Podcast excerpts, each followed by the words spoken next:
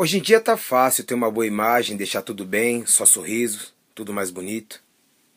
Você tira uma foto, se ficar ruim você tira outra, publica apenas o que convém, e se mesmo assim não tiver bom, tudo se resolve com um bom e velho filtro.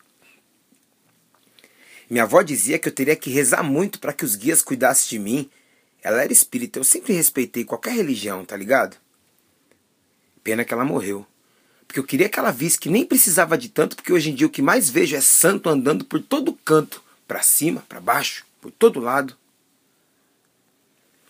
Eu não vou falar que eu sou a alma mais caridosa do mundo, nem o mais certo, nem aquele que jamais vai errar. Mas eu confesso que muitas vezes eu pago um alto preço por existir de fato, mas eu me orgulho de ser o que sou, irmão, em qualquer lugar. Hipocrisia é um câncer, pior que mentira. Doença que quase sem cura. Infelizmente, quem está infectado não percebe.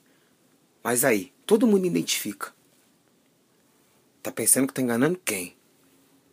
Eu admiro quem não tem medo de colher.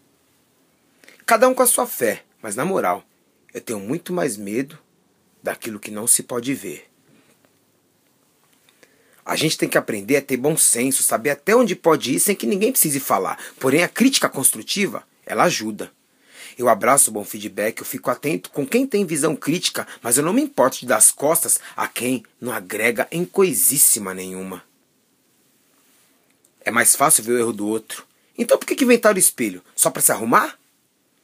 Quando a qualidade alheia lhe incomoda, é sinal que você já está morto. Mas não me pergunte porque esqueceram de te avisar. Vi que vai cair deita. Assim dizia meu pai. Uma forma lúdica de enfatizar o ato de assumir e recomeçar quando não dá mais. Mas quem sou eu para falar alguma coisa? Apenas eu curto disseminar devaneios na atmosfera, mas sem poluir o mundo.